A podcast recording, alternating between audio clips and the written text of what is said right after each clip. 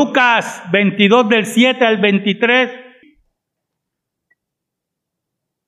En este año vi en las redes sociales más énfasis en el jueves santo, más presencia eclesiástica, más anuncios. Y aunque algunos de esos anuncios se alejaban del concepto litúrgico del jueves santo, nos hablaba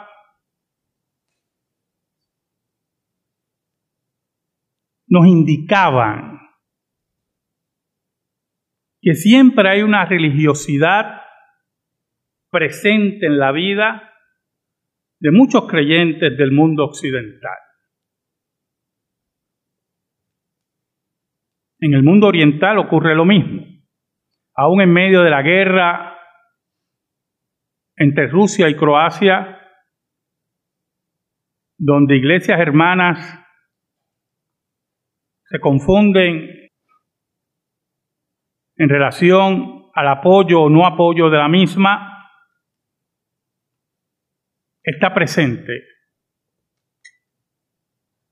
ese concepto de solemnidad de esta noche.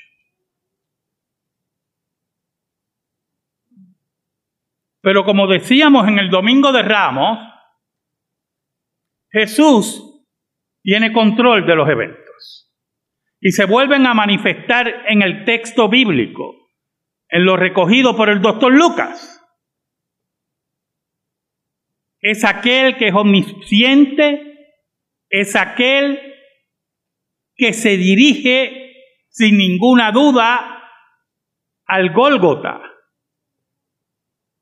Es aquel que se dirige a recibir el castigo de aquellos que fueron creados por él mismo.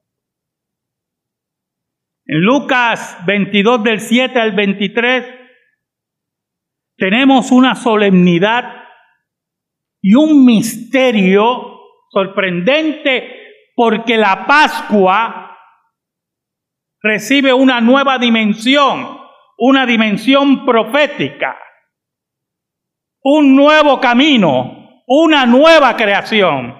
Y en medio de esa nueva creación, el pecado grotesco está presente. Oramos.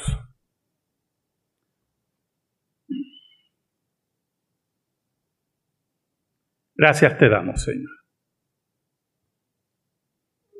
Perdónanos porque te hemos sido infiel, pero tú permaneces fiel. Escóndenos bajo la sombra de la cruz. Que tú seas el que brille, que tú seas el que sea proclamado, que nuestros nombres desaparezcan de la historia y que solamente el nombre de Jesucristo quede impregnado, grabado en el corazón de tu pueblo. Ayúdanos, Señor. Por Cristo Jesús. Amén. El versículo del 7 al 9 voy a leer en Biblia de las Américas. Dice, llegó el día de la fiesta de los panes sin levadura, en que debía sacrificarse el cordero de la Pascua. Entonces Jesús envió a Pedro y a Juan diciendo, id y preparad la Pascua para nosotros, para que la comamos.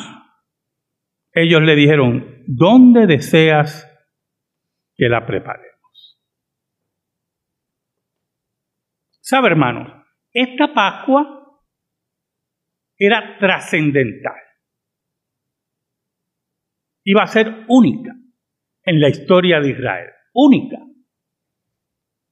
Porque era la Pascua fundacional, cumplidora de la profecía que leímos en Jeremías. En esa Pascua se revela el nuevo pacto para el nuevo pueblo que Dios iba a levantar entre judíos y gentiles. Jesús era un cumplidor de la ley en sus detalles. ¿Por qué enfatizo en los detalles? Voy a aprovechar en este momento algo que una vez escuché, que lamento mucho la ignorancia de la gente. Lamento mucho la ignorancia de la gente porque son seguidores de ideologías y no permiten que la palabra les hable. La vida del creyente debe ser guiada por la palabra. Y si usted tiene alguna ideología en su cabecita, la palabra debe destruirla. Y alguien me insinuó en una ocasión que Jesús no comía carne.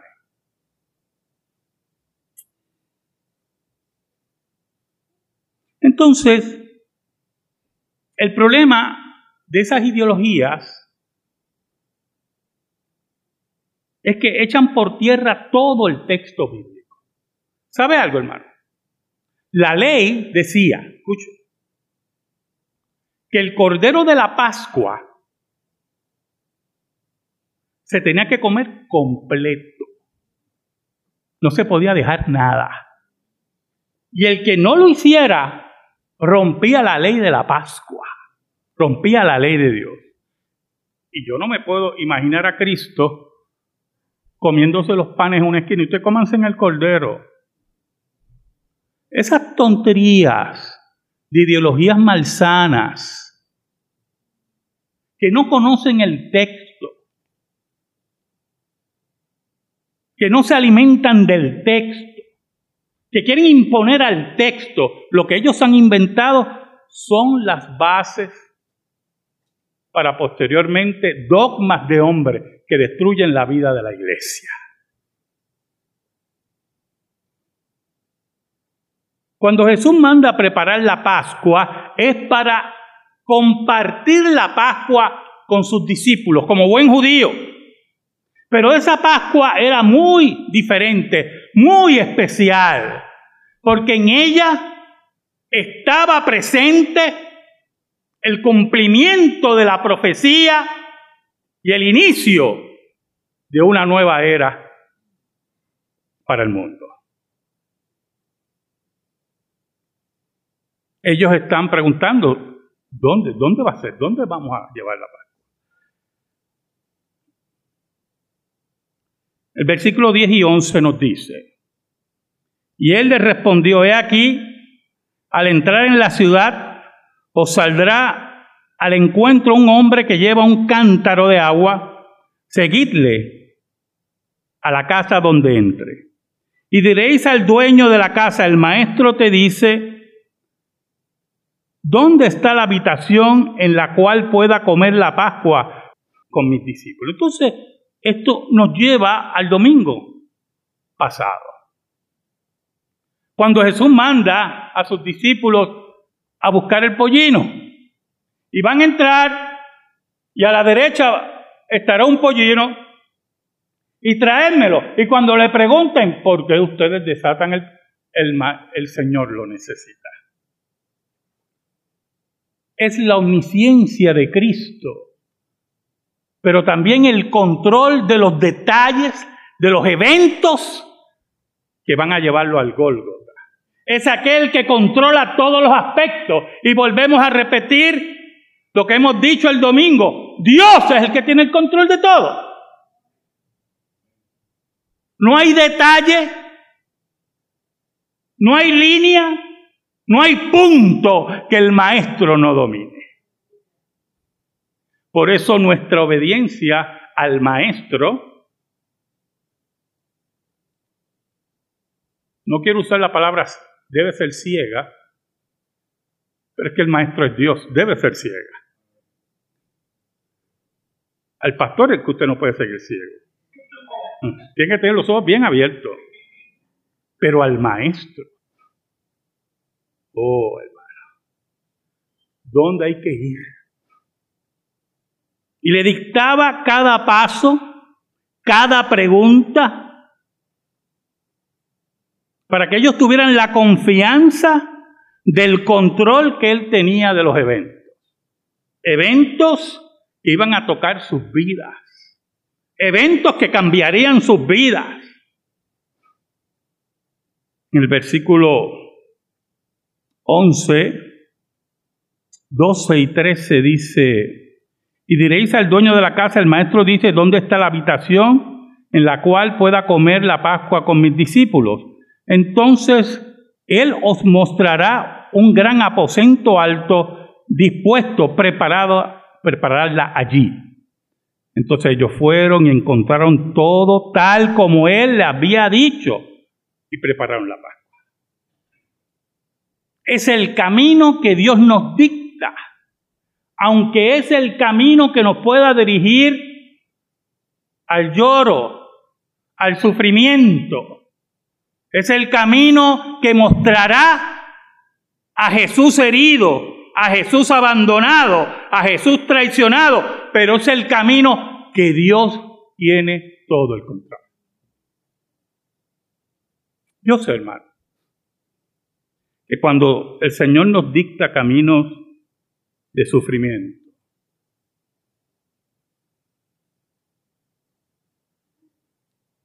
cuando el Señor nos prueba en lo más profundo de nuestro ser. Puede haber duda. A mí no me queda la menor duda de eso. Pero si comprendemos que Dios ejecuta su soberanía para su gloria y nuestro beneficio aún en el sufrimiento, podemos caminar con lágrimas, pero no nos vamos a detener.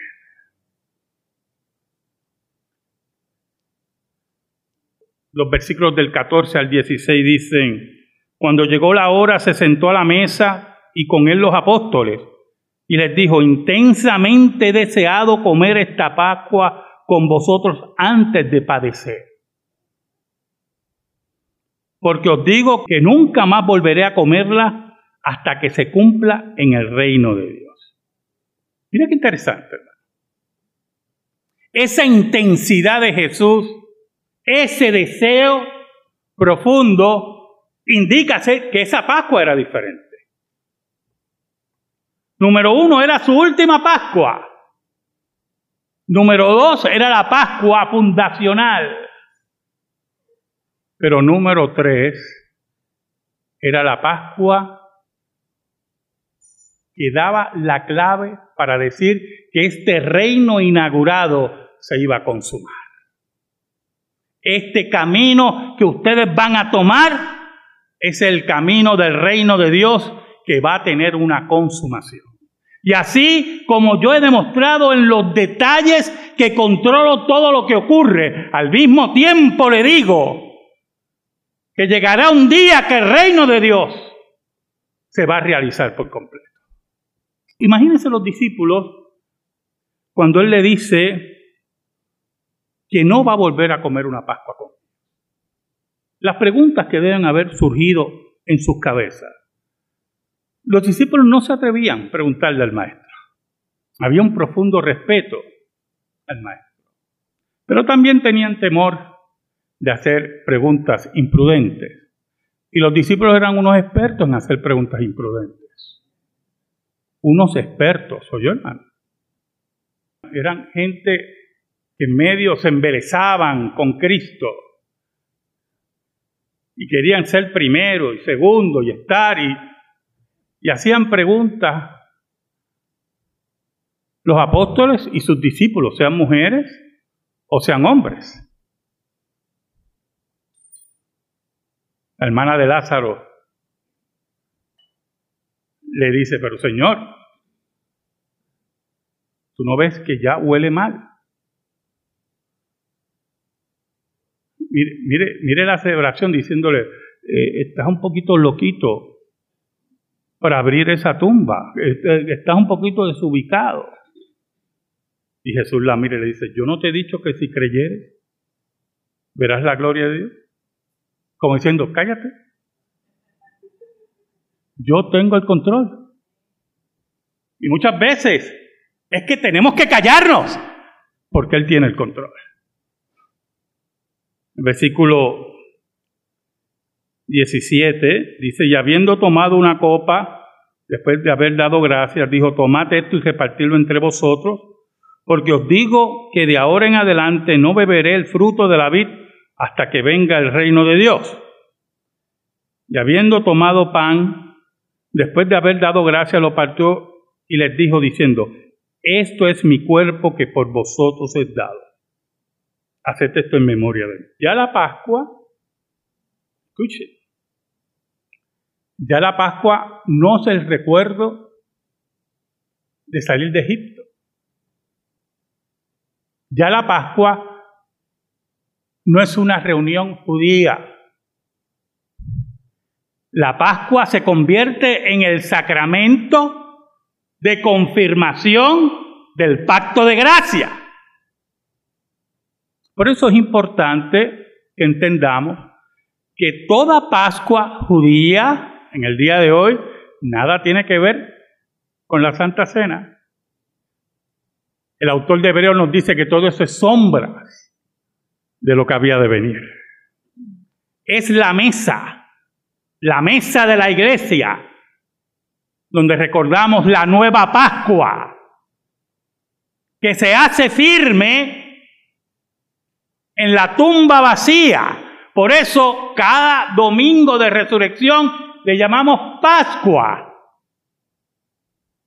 Porque no importa esa mesa hace dos mil años. No importa el Gólgota, si Cristo no hubiera resucitado, todas sus palabras eran vacías. Es anunciando que en el Gólgota su cuerpo iba a ser partido, iba a ser herido, iba a ser abierto en zanjas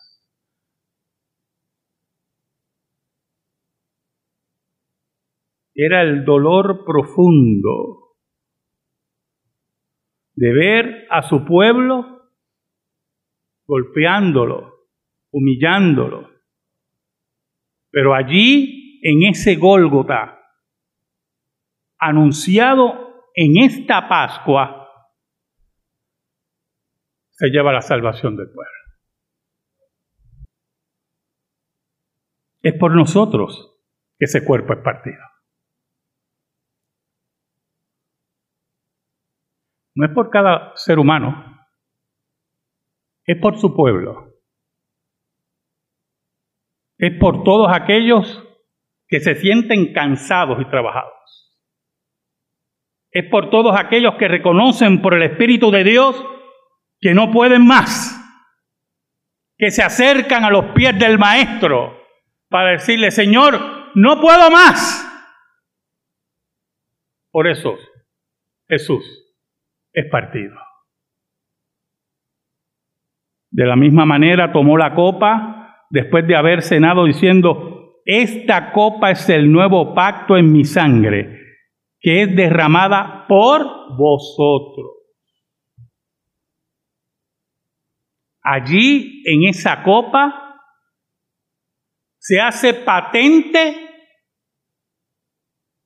que el derramamiento de sangre de Cristo es por su pueblo, no importando nación, no importando lengua, no importando villa.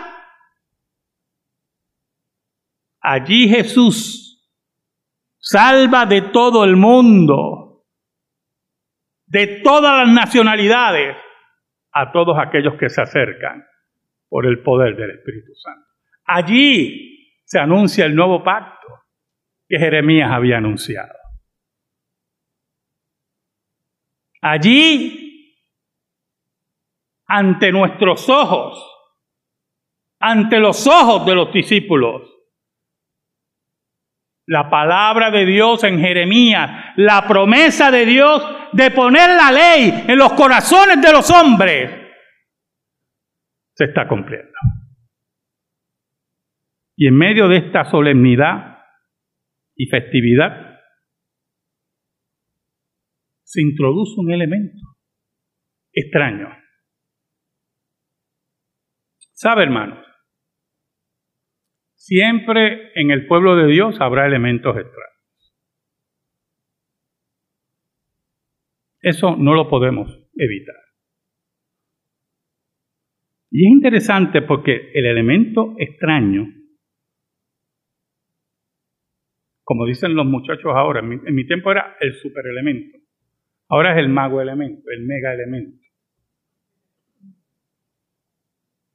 Estábamos frente a un traidor un traidor de dimensiones cósmicas. ¿Sabe por qué? Porque este traidor caminó con Dios.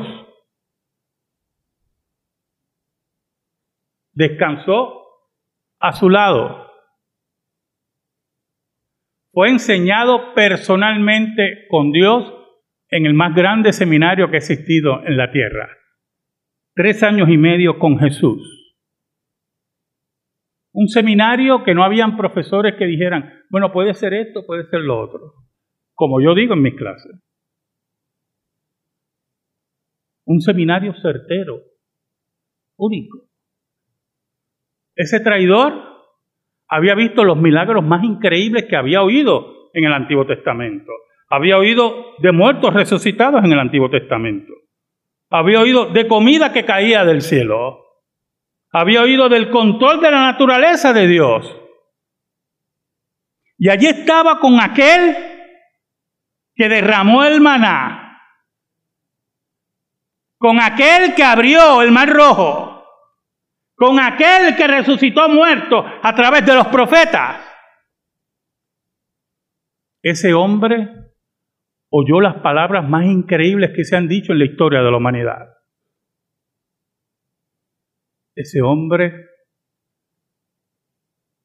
vio muertos resucitados que no olían bien. Ese hombre vio ciegos de nacimiento recibir la vista. Ese hombre vio y supo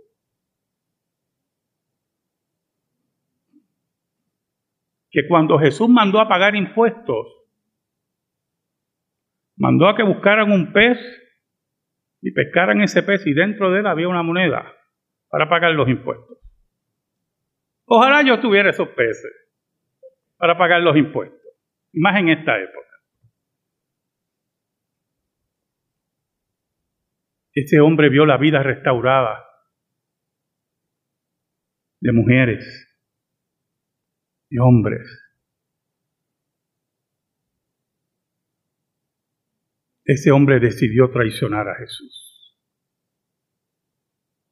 Aquel que decía ser su amigo.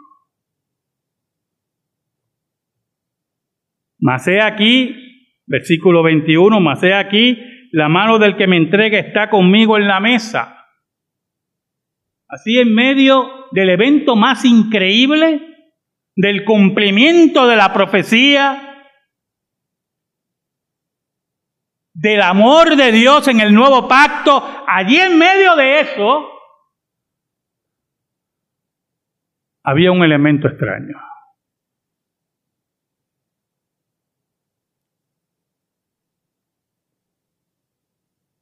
Siempre en el pueblo de Dios habrá elementos extraños. ¿Oye, hermano?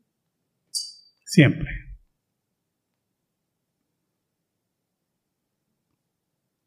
Ahora, mire lo que dice en el versículo 22 el maestro. Porque en verdad el Hijo del Hombre va según se ha determinado, se ha decretado pero hay de aquel por quien Él es entregado. En otro de los evangelios dice, mejor le hubiera sido ese hombre no haber nacido. las palabras de Jesús.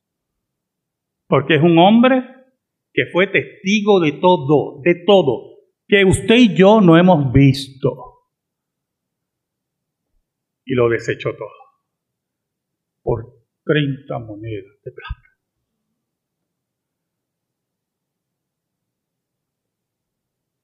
El versículo 23 es interesante. Entonces ellos comenzaron a discutir entre sí quién de ellos sería el que iba a hacer esto. Hermano, perdona que me ría, es que yo imagino la escena. Usted imagínese la escena. Es la inseguridad de los discípulos. Es las dudas que todavía tienen. Las dudas de ellos mismos. Hombres que están siendo calcados por Dios. Hombres que están siendo elaborados por la mano del Espíritu de Dios, pero que no ha terminado ese trabajo. Como le dije en el sermón, los discípulos eran gente muy especial.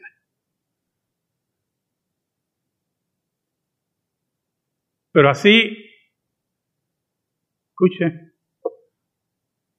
Así como Pedro era impetuoso, así como Mateo tenía un pasado terrible, así como aquellos, los hijos de Zebedeo, querían estar al lado, a derecha e izquierda, el único que besó al maestro fue el traidor. ¿Sabe algo? A Dios no le interesa tu sentimentalismo. A Dios le interesa tu entrega completa. A Dios le interesa que lo ames de verdad. Amén.